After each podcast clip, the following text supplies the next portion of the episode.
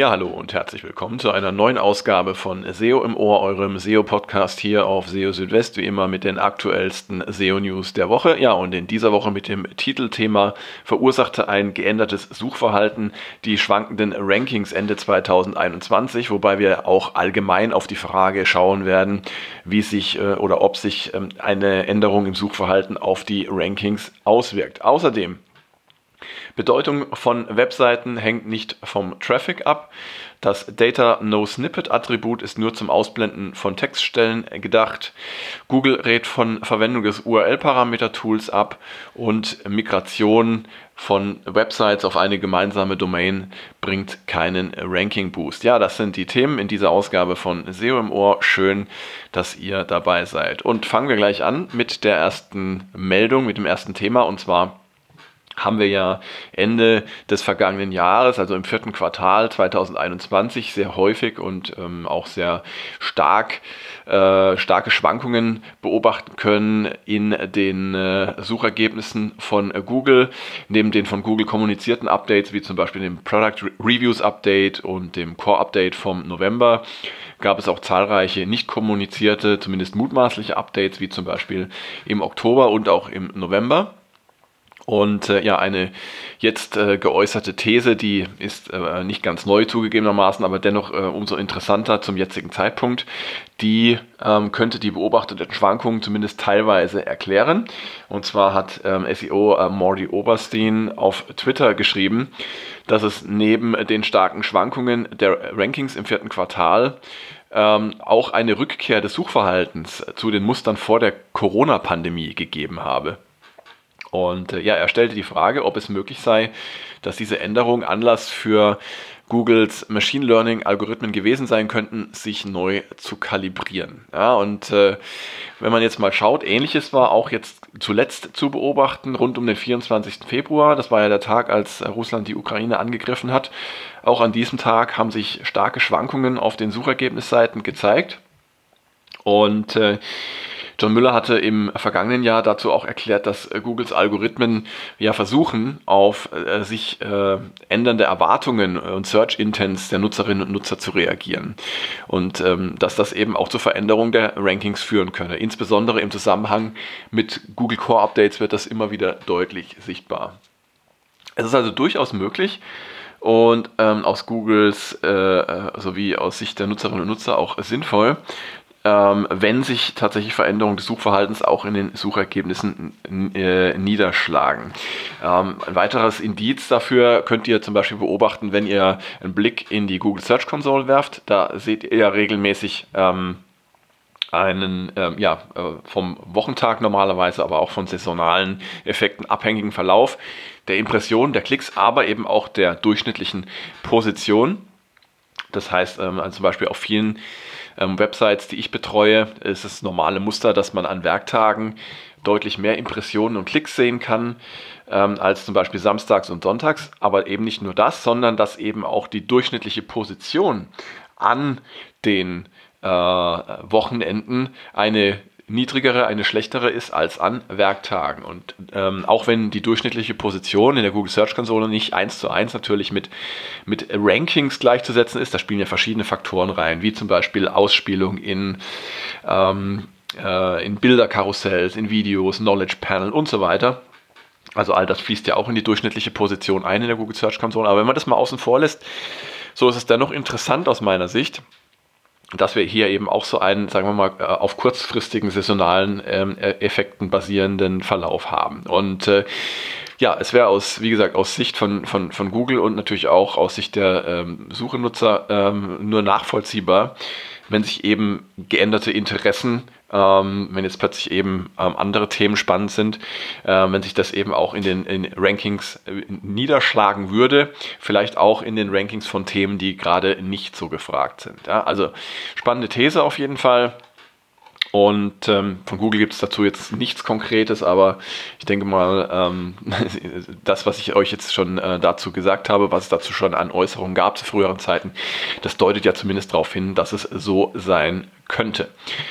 Gut, nächstes Thema. Bedeutung von Webseiten hängt nicht vom Traffic ab. Ja, das ist ähm, im Grunde auch eine interessante Aussage. Das heißt, Ähm, man könnte es auch so formulieren, Seiten mit wenig Traffic können für eine Website durchaus wichtig sein und Seiten mit viel Traffic können ähm, entsprechend auch weniger wichtig sein. Und ähm, das Ganze jetzt aus Sicht von Google äh, äh, formuliert, ähm, hat jetzt John Müller auf Twitter.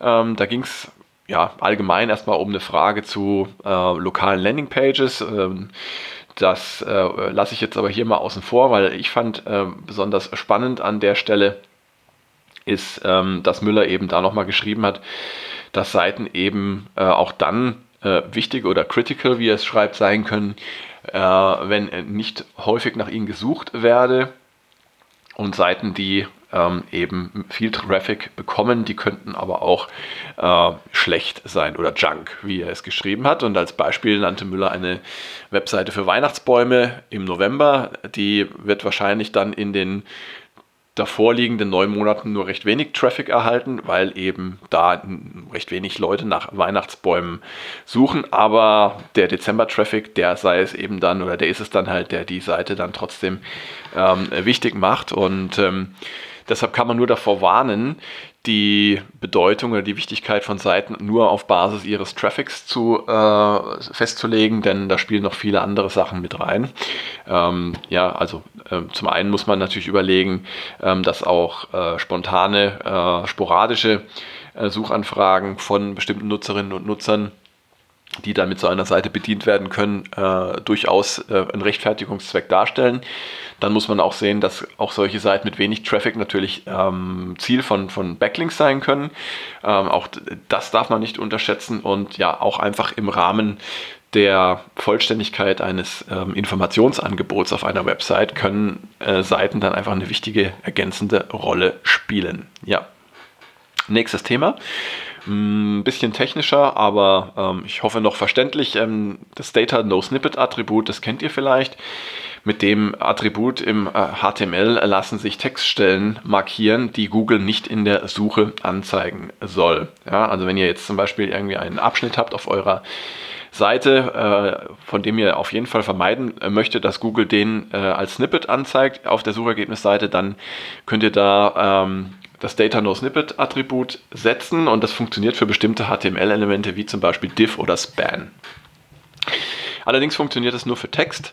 Das bedeutet, ihr könnt damit keine Bilder ähm, ausblenden oder auch andere eingebettete Inhalte. Das hat John Müller jetzt auch auf Twitter erklärt.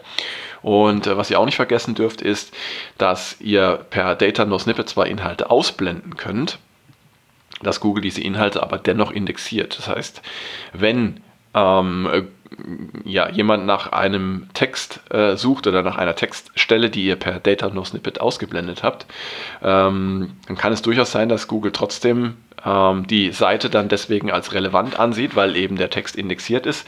Es erscheint dann zwar nicht in den Suchergebnissen, aber ähm, es ist auf jeden Fall noch findbar. Ja? Von daher, wenn ihr wollt, dass Textstellen äh, komplett nicht indexiert werden, dafür gibt es keine einfache Lösung. Ähm, darüber hatte ich ja auch schon mal gesprochen vor einiger Zeit. Da gibt es höchstens so einen kleinen Workaround, einen kleinen Umweg indem ihr zum Beispiel diese Textstellen per JavaScript dann so nachladet, dass Google sie halt nicht crawlen und indexieren kann. Ja, aber das ist dann ein bisschen aufwendigere Geschichte. Ansonsten gibt es eben das Aussperren von, von Inhalten nur auf Seitenebene. Ja, nächste Meldung. Kommen wir zum guten alten URL-Parameter-Tool. Ähm, das dürftet ihr oder einige von euch vielleicht kennen aus der Google Search Konsole. Das URL-Parameter-Tool ist ein Tool, dass ähm, das schon etwas älter ist und das auch noch nicht in die neue Search-Konsole migriert wurde. Ähm, zumindest wurde aber Ende 2020 äh, von Google in Aussicht gestellt, dass es da mal ein neues äh, URL-Parameter-Tool geben soll. Ähm, das Tool dient einfach dazu, wenn ihr jetzt eine, eine Website habt, die verschiedene URL-Parameter einsetzt, die sich nicht auf die Inhalte auswirken, Beispiel dafür sind immer Session-Parameter. Dann könnt ihr Google sagen, mithilfe dieses Tools, dass eben URLs mit diesen Parametern ignoriert werden sollen. Und dadurch könnt ihr euch ähm, ja, Crawl-Volumen oder Crawl-Budget einsparen. Das Problem bei dieser ganzen Geschichte ist aber, dass dieses URL-Parameter-Tool ähm, zu Problemen führen kann, wenn es nicht richtig verwendet wird. Und ähm, deshalb hat Google auch schon dazu geraten, äh, das Tool auch nur dann zu verwenden, wenn ihr eine Website mit vielen URL-Parametern habt, wenn ihr eine neue Website anlegt oder für den Fall, dass sich URL-Parameter ändern. Ähm, jetzt hat aber John Müller auf Reddit geschrieben, ähm, man sollte eigentlich ganz die Finger von dem Tool lassen. Ähm, er hat das URL-Parameter-Tool als, als scary bezeichnet, also als furchteinflößend. Und ähm, ja, ähm, John Müller glaubt, dass äh, viele Nutzer das Tool einfach falsch verwenden und sich damit selbst schaden. Und ähm, man sollte dann eher auf äh, Robots.txt oder NoIndex zurückgreifen. Da sehe man wenigstens direkt die Auswirkungen in den Testing-Tools. Und per Twitter hat er dann noch nachgelegt, der John Müller. Und äh, der wichtigste Grund, schreibt er da, warum er vom Tool abratet, sei, dass es sich außer Sichtweite befindet, äh, wenn man mit einer Website arbeitet. Das heißt, ähm, man sieht halt nicht auf einen Blick, was man alles in dem Tool eingestellt hat. Und wenn man dann früher mal irgendwelche Konfigurationen vorgenommen hat und dann läuft irgendwas schief, dann denkt man vielleicht nicht mehr dran, dass da in einem URL-Parameter-Tool irgendwas eingestellt wurde. So, von daher ähm, sind da einige Risiken einfach verbunden mit diesem URL-Parameter-Tool und ähm, für den Umgang mit URL-Parametern ähm, in der Suche sollten besser ähm, Alternativen verwendet werden. Ähm, entweder man äh, lässt Google selbst erkennen, welche URL-Parameter für die Suche wichtig sind, oder man sperrt URL mit bestimmten Parametern per robots.txt, setzt sie auf NoIndex, äh, oder man verwendet Canonical Links auf URLs ohne die entsprechenden URL-Parameter. Genau, und dann kommen wir noch zur letzten Meldung, und zwar die Migration von äh, Websites auf eine gemeinsame Domain bringt keinen Ranking-Boost. Mal angenommen, es gäbe zwei Websites. Eine Website ist ein Online-Shop, der auf Domain A läuft und zusätzlich gäbe es eine weitere Website auf Domain B. Und dann ist die Frage, kann es durch das Überführen des Online-Shops auf eine Subdomain oder ein Verzeichnis unterhalb der Domain B, also ein Umzug von Domain A auf eine Subdomain oder ein Verzeichnis von Domain B, zu besseren Rankings für den Shop kommen. Ja, und ähm, Genau, eine solche Frage hat äh, John Müller auf Reddit beantwortet und ähm, da ging es um einen, ich glaube, einen Shopify-Shop und äh, da äh, äh, warnte John Müller zunächst einmal, dass ein solcher Umzug, also auf ein, äh, in ein Verzeichnis ähm, von Shopify nicht äh, standardmäßig unterstützt wird und dass es viel technische Arbeit bedeutet, sowas zu tun. Ähm, und ähm, ja, von daher äh, riet er eher dazu, dann eine Subdomain zu verwenden statt eines Verzeichnisses. Das könne dann zwar auch noch mit Arbeit verbunden sein, aber nicht, nicht so gravierend wie bei der Verwendung eines Verzeichnisses. Und ähm, dann sagte er aber auch noch, ähm, dass ja, ein, ein Umzug ähm, auf eine Subdomain oder ein Verzeichnis jetzt nicht irgendwie das Allheilmittel dafür sei, dass eine Website äh, in den Rankings nach vorne kommt oder ansteigt. Ähm, jede Migration würde zunächst einmal Fluktuationen bedeuten, äh, möglicherweise eben auch äh, Rankingverluste für eine gewisse Zeit, bis sich das alles beruhigt. Und das Endergebnis sei dann wahrscheinlich etwas, äh, ein Stand, den man ja vorher auch schon hatte. Ähm, und wenn man ja einen Ranking-Boost erreichen wolle, dann ähm, sei das nicht das Mittel der Wahl. Allerdings könnte man es durchaus erwägen, wenn man, wenn man zum Beispiel die Website-Struktur bereinigen wolle. Und ähm, ja, von daher könnte das dann schon in dem Fall eine gute Alternative sein. Aber äh, was man daraus als Fazit äh, ziehen kann, ist eben, bevor man technisch aufwendige Migrationen anstößt, dann sollte man sich zunächst fragen, welches Ziel man tatsächlich verfolgt.